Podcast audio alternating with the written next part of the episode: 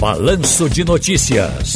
Tá no seu direito. Já vou direto com o doutor João Bosco de Albuquerque Silva, advogado dos direitos de famílias e sucessões. Tudo bem, doutor João? Ô, Ciro, tudo bem. Boa tarde para você, boa tarde a todos. Vamos nessa então. Alienação parental.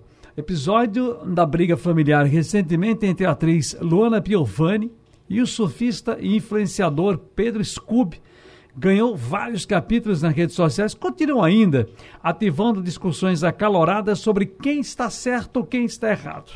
Luana ou Pedro? Filho do casal, de 10 anos, criticou a Luana, informando que não adianta tentar tirar os patrocinadores do pai, porque algumas pessoas podem estar ao lado dela, mas os filhos não, porque não aceitam mentira. Scoop relatou que não sabia que o filho iria publicar isso. Olha, sem fazer qualquer juízo de valor, doutor João, o tema também levanta questões relacionadas ao bem-estar dos filhos. Tanto que nas últimas semanas, devido a toda a exposição na mídia, muito tem se falado sobre alienação parental. Vamos falar sobre isso? Vamos sim, vamos sim, Ciro. Então, vamos lá. Nesse, então explica pra gente a alienação parental, como é que ela se dá, como a gente pode lidar com isso.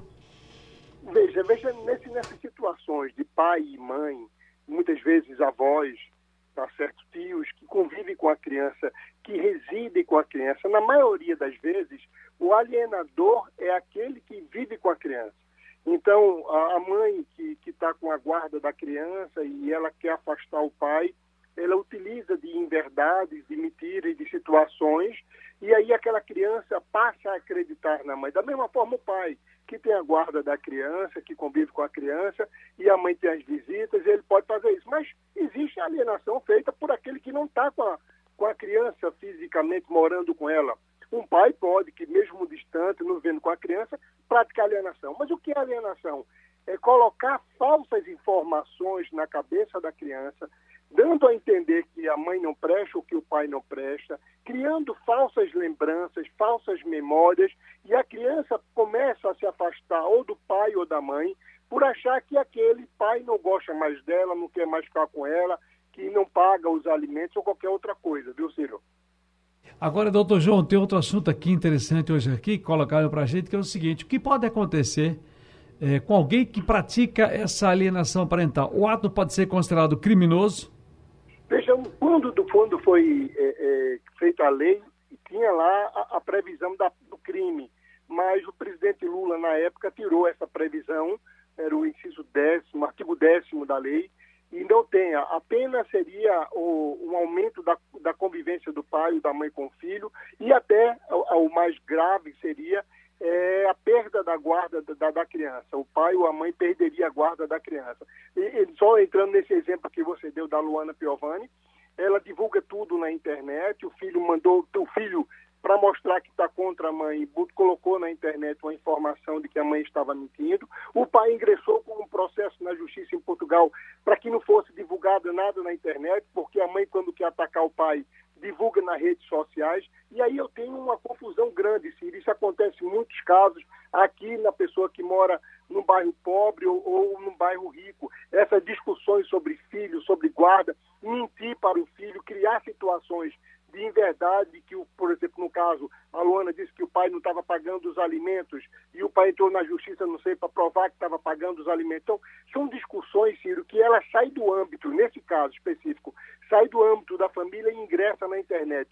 E o pai tinha dado os celulares para os, os filhos terem acesso à internet, também a mãe não gostou, porque poderiam também enxergar essas informações. Veja que a alienação ali, ninguém sabe quem está praticando, mas existe uma agressividade muito grande nessa relação e que envolve os filhos, Ciro. Doutor João Bosco, eu tinha uma coisa aqui, rapaz, que as pessoas tinham colocado para a gente também, que eu estava procurando aqui, acabei, mas aí mandaram foi para o meu, meu WhatsApp hoje, falando sobre. É, é... Oh, rapaz, as questões de afetivas, é, só, assim, relação socioafetiva. Certo. Veja bem, o que é relação socioafetiva? Acontece muito, Ciro. Muitas vezes um, um menino foi criado numa casa, ou uma menina foi criada numa casa, foi para essa casa para alguém para ajudar, ela não adotou, não tomou, não fez o processo legal e aí essa criança foi criada como filho, ali teve o aniversáriozinho dela, frequentou uma escola, vivia naquela família como um, um, um dos familiares, mesmo não sendo sanguíneo, mas criou um laço de afeto tão forte àquela família que ela pode, em um momento ou outro, caso ela tenha as provas, ingressar na justiça pedindo que seja reconhecida como filha ou como filho daquela família que criou afetivamente. Então, no Brasil, Ciro, é importante dizer isso. A relação sanguínea, o pai sanguíneo, a mãe sanguínea, é muito forte, mas também é tão forte quanto a relação de afeto porque muitas vezes o pai faz o filho, mas sequer procura saber dessa criança, é pai biológico, mas nunca foi presente. E aquele homem que vive com a mãe desse, dessa, dessa criança, cuida desse menino como se fosse um filho verdadeiro, esse daí é muito mais pai por afetividade, é muito mais pai do que o pai biológico que está na certidão de nascimento. Então, existe sim essa possibilidade de entrar com medidas judiciais, reconhecimento dessa filiação afetiva, e ele ganha o nome do pai, ganha o nome dos avós. É muito interessante e faz uma justiça muito grande, Ciro. Doutor João Bosco, muito obrigado mais uma vez e um grande abraço para o senhor. Um abraço, Ciro, abraço a todos os ouvintes da Rádio Jornal.